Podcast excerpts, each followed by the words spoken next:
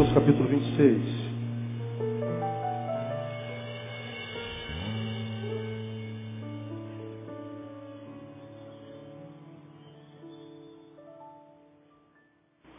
Como eu trabalho com a, com a palavra, com a voz, com a comunicação, a gente aprende a desenvolver a audição também.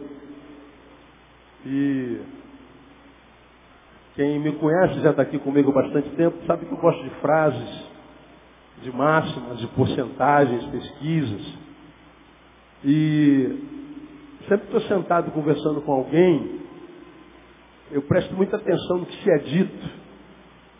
A imagem não é a mais importante para mim, a beleza, a estética, mas o conteúdo. Porque a beleza, a estética é só o invólucro, é a embalagem, não é? E a embalagem, geralmente, a gente não come, não é verdade? A embalagem só é, só é usada para a gente comprar o produto, abre a embalagem, o belo, tira o produto de dentro e joga o belo fora. Então a imagem é bobagem. E a mesma coisa acontece com o ser humano, porque você que é tão bonitinho como você é hoje, não vai ser bonitinho assim a vida inteira. A lei da gravidade alcança a todos. Sim ou não? Diga a mão que está do seu lado, você vai cair. Diga ele. Aí não adianta dizer eu não recebo. Não adianta, irmão. Vai pelancar tudo.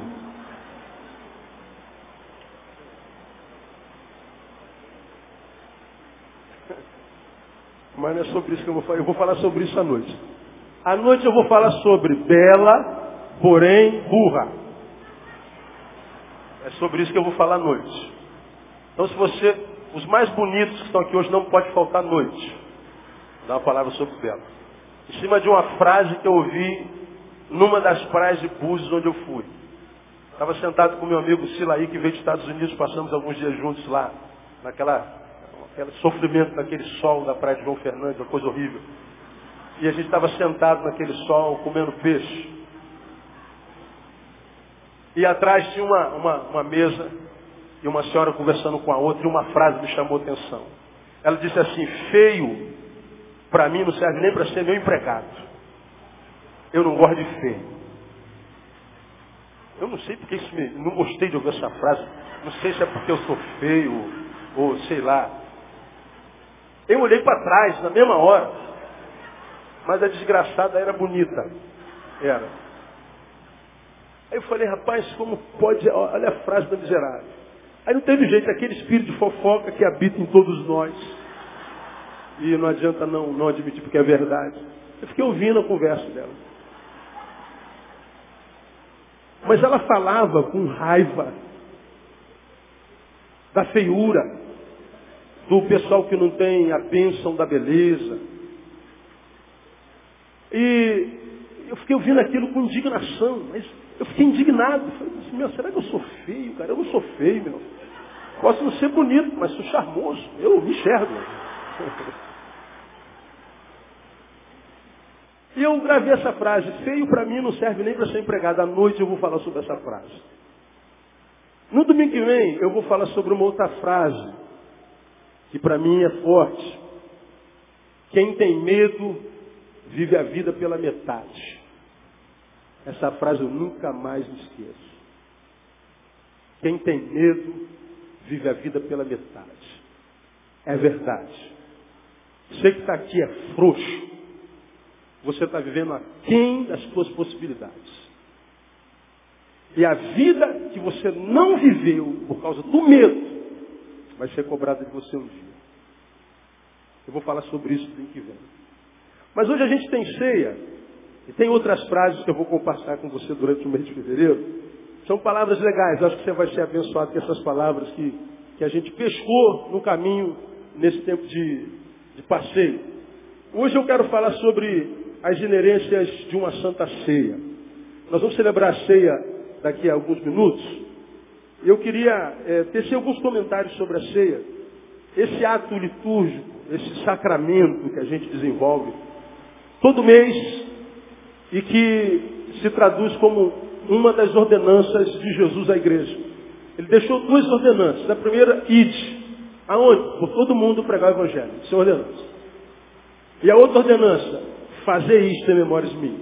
É trazer a memória, através dos elementos da ceia, o sacrifício de Jesus na cruz do Calvário. O sacrifício que nos trouxe paz. O castigo que nos trouxe perdão. A derrota que nos trouxe vitória. A morte que nos trouxe vida. Então a ceia é um dos, dos, dos mandamentos que Jesus deixou à sua igreja. Todos nós sabemos disso. Aprendemos isso na escola bíblica dominical. Todavia, nem sempre nós captamos as verdades que não são explícitas no sacramento da ceia, as verdades que são inerentes, mas não explícitas. E que, porque não são explícitas, nem sempre nós percebemos. Porque no caminho a gente encontra, a gente se encontra com muita gente que tem visões equivocadas a respeito da ceia. Alguns acham que a ceia confere graça. Alguns acham que a ceia tem poder miraculoso. Eu vou comer o pão, vou ser curado. Vou beber o vinho, vou ser curado. Alguns acham que porque não ceiaram naquele mês, vão ter um mês mais atribulado. Tem gente que não vem à igreja o mês todo, mas no domingo da ceia ele aparece. Eu não sei que visão é essa que o indivíduo tem a respeito da ceia. E a ceia não tem mágica nenhuma, a ceia não tem poder nenhum. O pão é pão de forma, o vinho nem vinho é, suco de uva. Isso é genérico. É um símbolo. É uma imagem que a gente usa para trazer à memória uma verdade. E é a verdade que os elementos da ceia, da ceia lembram, lembram, é que fazem a ceia ter valor, e não os elementos em si. Né? Então, há, há, algumas verdades inerentes é, a respeito da ceia. Mateus capítulo 26, a partir do versículo 17. Você já abriu aí, amém? Ora, no primeiro dia dos pães ázimos, vieram os discípulos a Jesus e perguntaram, onde queres que façamos os preparativos para comeres a Páscoa? Respondeu ele, ide à cidade a um certo homem e dizei, o mestre diz, o meu tempo está próximo, em tua casa celebrarei a Páscoa com os meus discípulos. E os discípulos fizeram como Jesus lhes ordenara e prepararam a Páscoa. Ao anoitecer, reclinou-se à mesa com os doze discípulos. E enquanto comiam, disse, em verdade vos digo que um de vós me trairá. E eles, profundamente contristados, começaram cada um a perguntar-lhe, porventura sou eu, Senhor? Respondeu ele, o que mete comigo a mão no prato, esse me trairá. Em verdade, o filho do homem vai conforme está escrito a seu respeito. Mas ai daquele por quem o filho do homem é traído. Bom seria para esse homem se não houvera nascido. Também Judas, que o traía, perguntou, porventura sou eu, Rabi? Respondeu-lhe Jesus, tu o disseste. Enquanto comiam, Jesus tomou o pão e abençoando, o partiu e deu aos discípulos, dizendo, tomai, comei, isto é o meu corpo. E tomando um cálice, rendeu graças e deu-lhe, dizendo, bebei dele todos. Por isto, pois isto é o meu sangue, o sangue do pacto, o qual é derramado por muitos para a remissão dos pecados. Mas digo-vos que desde agora não mais beberei deste fruto da videira até aquele dia em que convosco o beba novo no reino de meu Pai. E tendo cantado um hino, saíram para o Monte das Oliveiras. Amém, amados? Vamos lá. Que verdades nós temos aqui inerentes com relação à ceia do Senhor? É, Jesus celebrou a ceia com seus discípulos, só para a gente é, ter uma noção. Ele parte um pão sentado à mesa comunhão. Mesa não é só lugar de comer, é lugar de desenvolver comunhão. E ele pega um pão, quebra o pão, parte o pão e mostra aos discípulos: estão vendo este pão? Este pão é o meu corpo. Bom, Jesus estava vivo quando disse isso, lógico. Então o pão é um símbolo. Só isso, não é o corpo dele em si. Como diz uma das doutrinas da igreja oficial da transubstanciação, que diz que quando você coloca a, a, a hoxa na boca, ela se transforma literalmente, literalmente no corpo. E quando você bebe o vinho, ele se transforma literalmente no sangue do, do cordeiro. Não, não é verdade. Pão é pão, vinho é vinho. As verdades estão na simbologia, no que os elementos querem enunciar, anunciar, comunicar.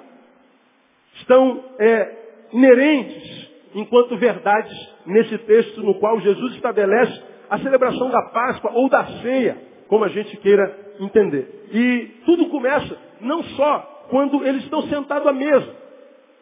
O estabelecimento da, da, da celebração da ceia não começa quando eles sentam, Jesus parte pão. Não. Começa no que acontece no versículo 17. O versículo 17 começa assim, ora, no primeiro dia dos pães ázimos, vieram os discípulos a Jesus e perguntaram, onde queres que façamos os preparativos para comeres a Páscoa? Então aqui Jesus começa a ensinar sobre a ceia. Sobre isso que nós vamos fazer aqui, daqui a pouquinho. E o que, que a gente vê como verdade inerente, implícita, primeiramente nesse versículo 17? Vieram os discípulos até Jesus e lhe perguntaram, onde queres que façamos? O que, que é isso aqui, irmão? Voluntariedade. Essa é a primeira, primeira, primeira verdade que eu queria comunicar, ah, creio eu pelo Espírito, a partir da, da, dos ensinamentos que uma ceia quer, quer ensinar para mim e para você. Ceia tem a ver com voluntariedade, com disponibilidade. Jesus estava sentado em algum lugar, não chamou ninguém, não deu ordem alguma, não perguntou nada para os discípulos. Todavia, os discípulos vieram voluntariamente, porque sabiam que era o dia da celebração da Páscoa. Era o dia de se cumprir o rito. Era o dia de se trazer à memória o acontecido lá no êxodo do anjo da morte que só não matou os, os que foram marcados pelo sangue no umbral da porta. Eles sabiam que precisava ser feito, mas não esperaram que Jesus desse a ordem. Eles, diz o texto, claramente, vieram até Jesus e disseram, Senhor, como é que o Senhor quer que a gente faça? Não precisaram ser empurrados, ordenados. Isso se chama disponibilidade para Jesus. Isso se chama voluntariedade para Jesus. E quando a gente fala de voluntariedade, parece que a gente está falando de uma coisa muito comum, mas não é verdade. Nós estamos falando de um sentimento, de uma postura que é mais do que humana, é supra-humana. Por exemplo, vimos a catástrofe acontecer na região, região serrana do Rio de Janeiro. Uma coisa horrível. Agora, o que que essa coisa horrível, a maior catástrofe de todos os tempos do Brasil, produziu na sociedade brasileira? Diga para mim. Não ouvi. Solidariedade. Ver a desgraça no outro gera em mim solidariedade. A solidariedade criou um exército de quê? Não ouvi. Voluntários. Um exército inimaginável, nunca antes visto. Uma nação inteira foi mobilizada, sem que ninguém mandasse, sem que ninguém fosse obrigado. Uma nação inteira se cotizou, se reuniu, disponibilizou a ir. Eu estava quarta-feira passada no Engenhão, vendo o Flamengo e Nova Iguaçu. Estreia de Ronaldinho Gaúcho, com a minha filha amada do lado. Eu sou vascaíno. Sangue de Jesus tem poder, não é verdade? Dizer o que, né, Haroldo? Não dá para ser feliz em todas as áreas da vida. Alguma área tem que ter doença, não tem jeito. Doença faz parte da vida. E eu estava sentado, chego lá, encontro com o Davi, Tchuf e o Fafinha. Eu falei, ó, vim para checar, hein, brother? Está amarrado, pastor. Não adiantou. Ganhou. O Flamengo ganhou. O Vasco aí não está com moral para nada, a gente não amarra nem nem, nem o diabo eu vou tentar amarrar, porque está ruim, cara. Está difícil. Eu estava sentado do lado do Davi, e o Davi estava falando, é, não sei se você soube, mas foi uma equipe da nossa igreja, foi a Sprinter, foi a Saveiro, foi um bando de gente. Servi como voluntário em Teresópolis, Friburgo, e eles estavam me contando da experiência que eles passaram, os lugares onde ninguém conseguia chegar, onde o carro foi, o que, que o carro transportou, e o tamanho da desgraça, quanta coisa horrível eles viram. E Davi estava falando comigo, pastor, impressionante. Eu encontrei um casal que veio lá do norte do país. Ele pegou o carro dele, viu a desgraça em Friburgo. Ele falou, eu sou médico, eu não posso estar aqui. Eu não, não tenho como não fazer alguma coisa. eu vou pegar o meu carro e desço. E ele desceu do norte do Brasil, sem rumo, sem saber onde ia ser hospedado, se tinha hotel na cidade, se tinha espaço para ele dormir. Ele bota a mulher na, na, na garupa do carro e vem embora. E passou dias em Friburgo, não sei quantos, ele falou lá quantos dias. E, e andava pelas ruas, queria ajudar alguém. E eu fico perguntando, de onde vem esse sentimento? Que sentimento é esse que faz o ser humano vir lá de Manaus, lá do norte, ao Rio de Janeiro, atravessar o país inteiro, puxando a própria despesa, para quiçá abençoar uma pessoa? Que sentimento é esse? Aí você fala, pastor, um sentimentozinho qualquer não, não é sentimentozinho qualquer não, irmão. O sentimento do voluntário é um sentimento que fala muito mais alto do que aquilo que a, a, a mente humana possa compreender. Quando esses discípulos, e assim começa a história da ceia, vieram até Jesus, essa voluntariedade revela algumas coisas muito importantes para as quais nós deveríamos estar atentos sempre. Por quê? Porque a voluntariedade, a disponibilidade para Deus e para o próximo, é um sentimento e uma postura que tem entrado em estado de extinção. Por exemplo, nós falamos agora há pouco sobre eleição da nova diretoria. E quase todo mundo que chega à nossa igreja fala assim, poxa, pastor, eu estou vindo para cá, mas eu tenho receio porque a igreja é tão grande. Eu não creio que eu vá arrumar espaço para trabalhar aqui, porque é tanta gente, é tanta gente, que acho que não vai ter espaço para a gente. Quantos não vêm porque acham que não tem trabalho para fazer? Por quê? Porque a gente imagina, olhando a multidão, que para cada serviço a ser feito tem 200 pessoas. Leva engano. Hoje, a despeito do tamanho da igreja, nem sempre é fácil arrumar gente para servir em algumas áreas da igreja ao Senhor. Nem sempre é fácil no meio dessa multidão encontrar um profissional, ainda que eles estejam presentes, disponível a servir a Deus, servindo ao próximo, quem sabe com um dia de voluntariedade. Nem sempre a voluntariedade está presente, a disponibilidade para Deus está presente no coração daquele que come do pão e bebe do vinho. A voluntariedade é um sentimento, uma postura que está entrando em extinção. Por isso eu quero começar, irmãos, essa palavra colocando esse exemplo como prioridade na nossa vida e como é, é, é, é, ensino inerente de uma ceia. A ceia tem a ver com voluntariedade. Agora, para a gente, a gente hoje não pode pregar muito por causa da ceia, ah, vamos entender o que, que o voluntariado comunica, pelo menos na minha perspectiva, quando nós nos encontramos com ele. Porque se a desgraça em Friburgo foi horrível, a ação dos voluntários foi a coisa mais linda que a gente viu, irmão. Eu não, não estive lá, mas estive com muita gente que esteve lá. Acho que vão voltar, não vão voltar para Teresópolis? É, é, o grupo está cotizando lá para voltar para Teresópolis, está muito que ser feito. E, e muito, muitos voluntários ainda estão precisando lá e vocês vão ter notícias mais adiante a respeito do trabalho que a gente vai desenvolver lá e está desenvolvendo lá. A, a, a, a movimentação do povo traz alguns, alguns, alguns saberes preciosos. Por exemplo, eu não sei se acontece com você, eu já preguei aqui muitas vezes, que lidando com a miséria humana, eu lido com a miséria humana. Quando alguém está comigo, ele não vem para comunicar a sua beleza, o pacote. Ele vem para revelar o seu podre. E quem sabe para encontrar ajuda para vencê-lo. Ninguém senta no gabinete para falar, pastor, veja como meu cabelo ficou bonito. Pastor, eu estou aqui para te deu cheirada no meu pescoço, viu como é que eu estou cheiroso. Não, ninguém vem para comunicar o perfume bonito, cheiroso que comprou. Ele vem para abrir a boca e comunicar do que está dentro de si, que o tem carcomido, que tem gangrenado a sua alma, que tem gerado câncer no seu coração e com o que ele não tem conseguido lidar. Está morrendo antes da morte chegar, como se dizer sempre. E ele quer ajuda. E lá no gabinete ele despeja essa podridão no sentido de ser ajudado. Então, na função pastoral, a gente lida com a podridão. Eu preguei alguns meses atrás que lidando com a podridão, eu tenho me pegado com medo de perder a fé no homem.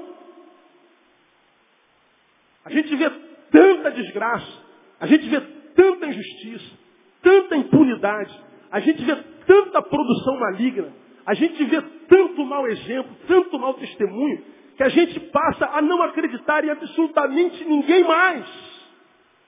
Para nós ninguém presta, para nós todos dissimulam.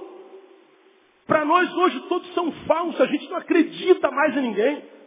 E por que não? Por causa do que a gente vê enquanto produção, enquanto fruto.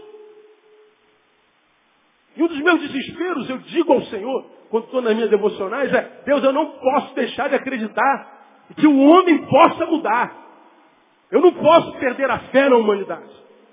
Eu não posso deixar de acreditar que esse ser humano maldito no qual ele se tornou seja uma deformação da sua essência. Mas se nós conseguirmos consertar a sua essência, essa deformidade sai e ele volta a ter a sua imagem e semelhança. Eu preciso continuar a acreditar no homem. Mas a, a, a desgraça é tão grande, a miséria e a produção é tão grande, que muitas vezes nós somos tentados a não acreditar em mais nada. Agora, quando vem uma calamidade dessa, e essa calamidade desperta um sentimento amortecido ou adormecido dentro da sociedade, que faz com que esse homem paralisado, frio, gelado, empedernido, seja tocado pela miséria do próximo. E esse homem bom, esse homem solidário, esse homem voluntário disponível, renasça, ressuscite e produza essa beleza que a gente viu no Brasil e no mundo. Essa voluntariedade alimenta a minha fé, alimenta a minha esperança. Irmãos, ver o que eu vi em janeiro alimentou minha alma como há muito tempo minha alma não é alimentada pela produção da humanidade.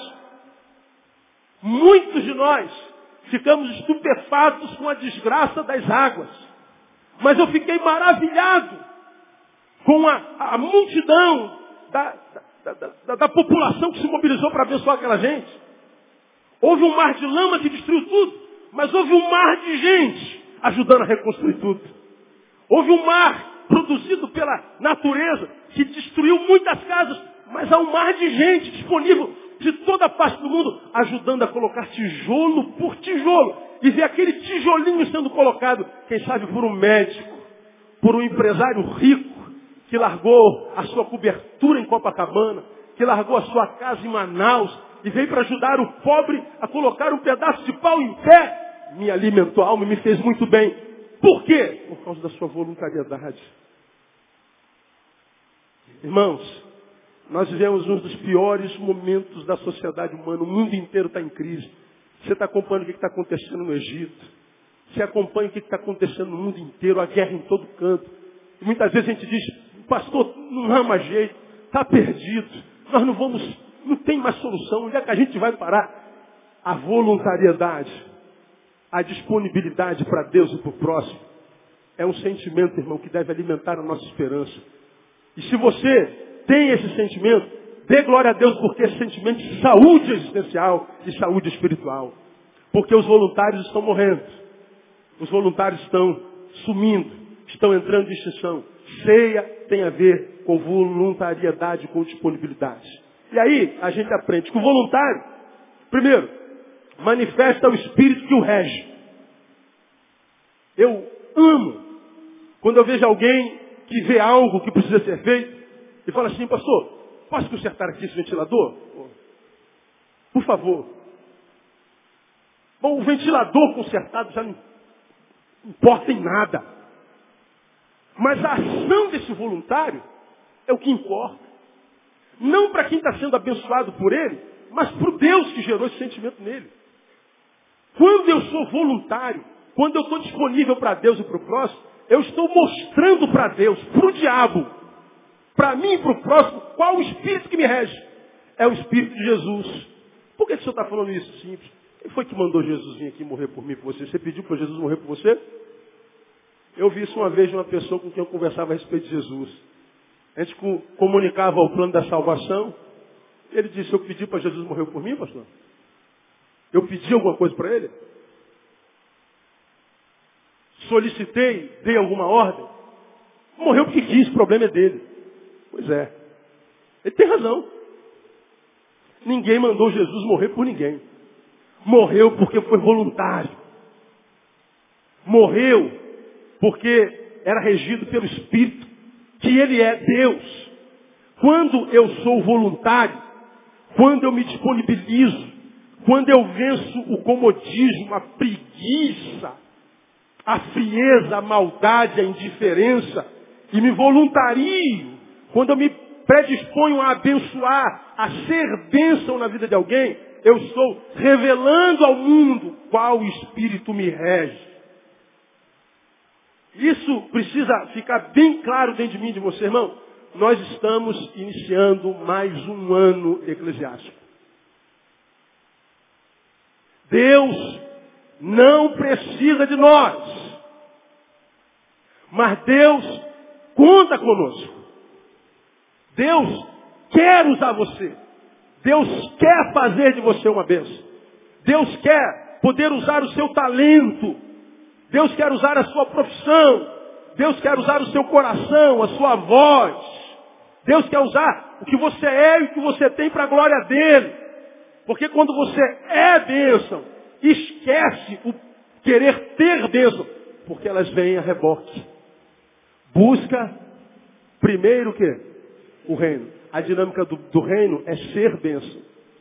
Busca primeiro o reino de Deus, sua justiça e as coisas. Diga para mim. Serão acrescentadas. Seja uma bênção e você terá muitas bênçãos. Tenho encontrado com gente que está morrendo quase de fome existencial. Nada do que faz dá certo. Nada do que pensa se concretiza. Nada do que sonha se realiza. O cara se acha um, um azarento. Pô, pastor, nada dá certo. Nada do que eu sonho acontece. Nada do que eu, que eu, que eu projeto tem êxito. Nada. Está faltando alguma coisa. Alguma coisa está errada. O que está errado não é com Deus, irmão. Porque o que eu tenho é, percebido no caminho, preguei isso em dezembro que a gente diz que vive uma relação com Deus de muita fé, mas você vai lembrar disso. O único beneficiário dessa fé é você mesmo. Ah, pastor, eu tenho muita fé em Deus. Quantos aqui tem fé em Deus? De verdade, eu tenho fé em Deus. Muito bem. Eu acredito em você. Agora responda para si, quem são os beneficiários dessa fé que você tem em Deus? A maioria de vocês, o único beneficiário é você. Você vive para si. Deus te deu o dom de quê? Da palavra? Deu. Prega? Não, não prego mais não, pastor. Deus te deu o dom de quê? Da misericórdia? Sim. E você tem usado misericórdia com alguém? Não, não tem não, pastor. Deus te deu o dom de quê? De adoração? Deus te deu o dom de quê? O que, que pulsou teu coração um dia? Qual o teu talento? Qual a tua função no corpo? Nós somos o corpo, cabeça, tronco e membros. Se é o que é uma mão, está pegando o quê? Se é um ouvido, está ouvindo quem? O que, que, você está fazendo com o que Deus te deu? O que, que você está fazendo com o que Deus fez em você e de você? Muitos de nós, nada. Estamos esperando que alguém nos tire do banco e nos faça fazer alguma coisa. Quando o que Deus está dizendo é o seguinte, ó, ceia tem a ver com voluntariedade. Tem a ver com o que aconteceu com Isaías quando ele foi santificado, quando a sua boca foi tocada pela brasa, quando ele teve a visão da glória de Deus. Eis-me aqui. Envia-me a mim. Porque Deus lhe mostrou a visão da glória, lhe tocou na, na boca, mas não lhe deu ordem nenhuma. Isaías, eu fiz tudo isso para que você fosse, fizesse aquilo. Não, Deus não deu ordem nenhuma. Deus lhe deu a experiência da salvação, Deus lhe deu a experiência da santificação, Deus lhe deu a experiência do dom e do talento. E só ficou esperando que ele se voluntariasse. E ele o fez. Eis-me aqui. Irmão, quando a gente come desse pão, bebe desse vinho, mas a despeito de comer e de beber, nós não fizermos concomitantemente uma entrega no altar como voluntário de Deus, como quem está disponível para Deus, comer e beber só engorda a gente. O que Deus quer de mim, de você, é que você simplesmente seja quem você é. E para Deus, você é um servo. Para Deus, você é uma mão que Ele quer usar. Você é algo ou alguém no corpo que Ele quer usar. E muitas vezes Ele não faz porque você não é disponível. Essa é a manhã na qual você deveria dizer para Deus, Deus, eis-me aqui, que 2011 seja eu usado para a tua glória no nome de Jesus, que 2011 eu tenha a oportunidade de ser um canal da bênção do Senhor na vida de tantos. E você vai ver, irmão, que quando a gente começa a ser bênção, a gente começa a ter bênção sem que a gente precise ficar obcecado por tê-la. Nós vamos ter toda a provisão, sem que sequer a gente peça tal provisão. Porque a palavra ensina que Deus sabe que nós vamos pedir. Antes de nós abrirmos a boca, está dizendo aí, eu sei que você precisa, precisa nem abrir a boca, eu já sei. Eu conheço as suas necessidades. Então, de repente, você está aqui nessa manhã, a, a, a, assentado nesse banco, esperando que Deus fale alguma coisa para você, quem sabe para acalmar a tua alma, para apaziguar a tempestade que habita dentro de você, para quem sabe trazer um pouco de, de refrigério para o teu ser. E o Senhor está dizendo assim, filho, eu estou desesperado para fazer isso. Mas você precisa ser um canal na minha mão. Você precisa dar o primeiro passo. Você precisa se levantar do seu lugar de comodidade. Você precisa se levantar da letargia. Você precisa mostrar para mim que você ainda tem fome e sede de mim, de ser usado por mim. E não queira viver só para si, como quem se transformou no homem ilha. Isso aí tem a ver com voluntariedade. Voluntariedade revela ou manifesta o Espírito que rege a nossa vida, que é o de Jesus. Vamos terminar. O voluntário revela não só o Espírito que o rege, mas revela a sua relação com a vida. Quando eu sou voluntário, eu revelo minha relação com a vida. Qual é a relação com a vida? Minha relação com a vida é o seguinte, eu entendo que a minha vida só encontra sentido quando eu ajudo a dar sentido na vida de alguém. Minha vida só encontra sentido quando eu ajudo a dar sentido na vida de alguém. Repita comigo, a minha vida só encontra sentido quando eu ajudo a dar sentido na vida de alguém. Uma vez mais para ver se você grava. Minha vida só encontra sentido quando eu ajudo a dar sentido na vida de alguém. Pois é, é assim que a vida se desenvolve. No encontro, você tem ouvido isso aqui há 20 anos. É quando eu não vivo só para mim. É quando eu entendo que eu sou corpo. Corpo só, só tem valor se ele estiver acoplado. Porque se eu arrancar esse dedinho aqui do corpo, ele não serve para nada. Um dedo que vive para si é um dedo que não vive, irmão. O dedo precisa estar acoplado a essa palma, precisa estar acoplado ao punho, precisa estar acoplado ao braço. Que precisa estar acoplado ao ombro e ao tronco. E quando nós estamos todos juntos, então o corpo gera saúde, vive saúde, emana saúde. Imagine um corpo humano, que parte desse corpo você é, irmão? Ah, pastor, sou um joelho. Para que serve um joelho? Para unir tíbia e coxa? Para permitir que esses no encontro consigam se mobilizar, para que você possa andar, para que você possa pular, para que você possa saltar? Porque se tirar o joelho daqui e botar aqui, esse joelho não serve para nada, irmão. Se você é um joelho, onde é que estão a sua tíbia e o seu fêmur? Onde estão? Com quem que você se encontra para interagir? Onde estão suas amizades?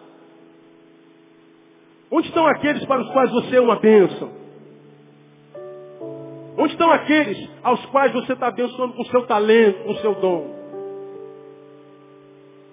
Pastor, eu estou muito ocupado, pastor. Pois é, nós não. Nós outros aqui, ninguém é ocupado. Essa aqui é uma reunião de vagabundos, desocupados. O único culpado aqui é você. Parabéns. Por favor, igreja, uma salva de palma para o seu culpado. Pode aplaudir. Parabéns. Você está muito ocupado. E nos perdoe porque nós somos um bando de vagabundos. Nós não temos nada para fazer. É por isso que nós servimos ao Senhor. É por isso que nós pregamos, visitamos, é por isso que nós aconselhamos, é por isso que nós dirigimos, é por isso que nós é, abrimos, fechamos, é por isso que a gente é benção. É por isso que esse irmão é benção, que ele é vagabundo. É por isso que essa irmã ora, é por isso que essa irmã intercede. Não tem louça para lavar, não tem filho para criar, não tem nada. Mas você não, né? Você é ocupado. E quando você dá uma desculpa dessa, me perdoe, eu não sou Deus. Mas eu entendo quando você diz, Senhor, eu estou ocupado demais, você está chamando Deus de idiota. Porque nem eu acredito nisso, cara. O dia de todo mundo tem 24 horas. Quando alguém diz eu estou ocupado demais, nós estamos diante de uma peça, péssima administração de si mesmo. Estamos diante de um péssimo administrador. É diante disso que nós estamos. O problema não é o tempo, é o administrador. Porque o meu, teu, desse irmão que está do seu lado atrás, todos nós temos o dia de 24 horas. Todo dia nós encontramos espaço para tomar café, almoçar e jantar. Tem um espaçozinho para ir no banheiro. Ah, tu vai no banheiro todo dia. A gente só não tem tempo para a palavra, a gente não tem tempo para Deus. A gente não tem tempo muito ocupado, pastor. Pois é, você está revelando a sua relação com a vida. Você não acredita que a tua vida só encontra sentido, dando sentido na vida de alguém. Você vive para si mesmo. Você se transformou num hedonista que quer viver só para o próprio prazer. Pois é. Agora, aprenda uma coisa que você ainda não aprendeu até hoje. Se você vive só para sentir prazer, alimentar o teu self, aprenda que o que te dá prazer hoje não te dará prazer a vida inteira. Nossos prazeres mudam, mudam. O que te excita hoje não vai te excitar a vida inteira. Nossas excitações mudam, mudam. Portanto, a vida tem que ser dinâmica. Nós temos que canalizar em várias vertentes a nossa ação vivencial. Não posso ter só para ser prazer. Tem que ter prazer no fazer, no realizar, no servir, no construir, no desconstruir. Eu preciso diversificar a minha, meu modo de vivente. Uma vida foge de mim. Qual é a primeira, dos primeiros sintomas do depressivo, do que está perdendo sentido na vida? É o isolamento, ou seja, vai fechando os canais de comunicação com o exterior. Canais que outrora eram fontes de prazer para ele. Pai, mãe, amigos, igreja, trabalho, serviço, estudo futebol, praia. Ele vai fechando os canais de alimentação, os canais de prazer, e ele vai se retirando para o seu mundinho, que vai cada vez mais se apequenando. Porque não tem razão para ser grande, porque ele não canaliza as fontes de vida. Então quer viver um 2011 abençoado, irmão? Quantos querem viver o melhor ano da vida em 2011? Diga, eu quero viver 2011. Diga assim, 2011, se depender de mim, será o melhor ano da minha vida. Faça isso valer a pena, irmão. Canalize tua vida. Não viva para si. Dê sentido à vida de alguém. De alguma forma, dê sentido à vida de alguém. Deixa eu terminar. O voluntário manifesta o espírito que o rege. O voluntário revela sua relação com a vida. Por último, o voluntário revela sua relação com a história. E qual a relação com a história? Aí aprendo lá com o mestre Augusto Cury. Alguns são vítimas da sua própria história. Outros são escritores, são agentes dela. Alguns olham para trás e testemunham o que a vida lhes fez. Outros olham para trás e testemunham o que eles fizeram das suas próprias vidas. Alguns olham para trás e choram o fato de não terem vivido, não terem se tornado nada. Outros olham para trás e se orgulham, porque a despeito do, da luta, conseguiram se transformar no que são. Voluntário, ele está sendo escritor da sua própria história. Porque o voluntário, irmão, tudo que ele não conhece é inércia. Perceba, eu estou aqui. Há uma necessidade lá. Ninguém está mandando que eu vá até lá. Não há ordem. Não há obrigação. Não há nada imposto.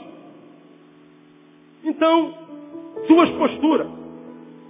Algo precisa ser feito, mas eu estou muito bem aqui. Eu estou suprido, eu estou servido, eu moro no quarto andar. Quem mandou morar no primeiro? Morro afogado. E aí, é verdade. Feliz é ele que mora no quarto andar. Pois bem, esses anos vão passar e amanhã ele vai ver uma vida que poderia ter salvo e não salvou. Ele vai ver uma ferida que ele poderia ter curado e não curou. Ele vai ver um abraço que ele poderia ter dado e não deu. Ele vai ver um sorriso que poderia ter dado e não deu. Uma mão que ele poderia ter estendido e não estendeu. Pois bem, como a história trata isso? Bom, Neil, se você tem mão e não estende, não há razão para você ter mão. Se você tem braços, Neil, e não abraça, não há necessidade de ter alguém que te abrace. E nem necessidade de ter braço. Se você tem lábios e não sorri, não há razão para você ter razão para sorrir. Se você tem pão e não divide, não há necessidade de você ter pão. E hoje, ele está na miséria. Mas aí, a vida é cíclica, ela roda, ela roda, ela roda e a gente troca de lugar. Hoje, eu estou lá. E a mesma coisa que eu não plantei, não colherei. Agora, quando você é voluntário, tem esse sentimento, essa postura que é a mesma de Jesus, portanto é divina, supra-humana. Eu estou aqui confortável, eu estou aqui seguro, eu estou aqui alimentado, mas eu abro mão do conforto, eu abro mão da segurança, eu abro mão de tudo para ajudar alguém a ter um pouquinho além do que tem, ainda que eu perca o muito que eu tenho. E ele então, para ser voluntário, ele tem que sair da inércia. Ele sai de onde está para ir para o lugar onde ele não está. Ele deixou, ele perdeu, ele empobrece para enriquecer alguém. Pois bem, está mais pobre seu mané hoje. Mas como a vida dá volta, tudo que o homem semeia, diga para mim, isso também sei parar. A voluntariedade revela a nossa postura na história. Eu não sei que tipo de história você quer escrever para ti, irmão. Mas se porventura você tem em mente viver uma história de vitória, você precisa aprender a servir. Você precisa sair de si mesmo. Você precisa sair dessa zona de conforto. Desse estado parasitista de ser. Você precisa vencer esse complexo de inferioridade, esse medo do inferno esses traumas que te paralisam. Dizer basta e dizer esse ano vou fazer diferente. E quando você fizer diferente, saiba, você vai estar se preparando para colher algo diferente. Você está vencendo o diagnóstico da loucura, da insanidade. Porque insanidade o que é, você já aprendeu. É alguém fazer uma coisa da forma como sempre foi feita, esperando colher resultado diferente. Fazer o que sempre se fez, da forma como sempre foi feito, esperando colher resultado diferente, é insanidade. Só colhe algo novo quem faz algo novo. Só colhe o diferente quem faz algo diferente. Então que 2011 possa sacudir você, para que você possa fazer diferente, caso onde você esteja não esteja bom. E se estiver bom, faça diferente da mesma forma. Porque o que é bom hoje, amanhã pode não ser mais. Canalize sua vida em vários flancos. Seja um homem multifacetado.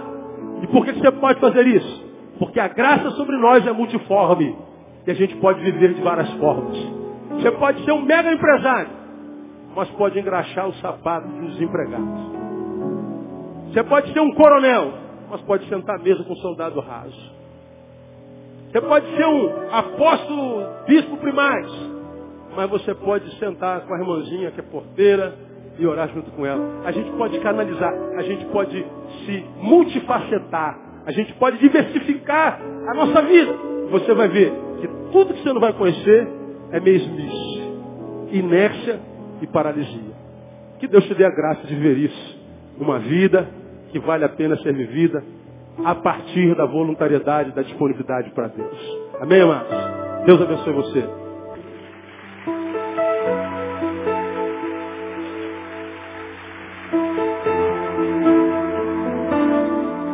Diga assim para o irmão que está ao seu lado. Deus quer usar você esse ano, irmão.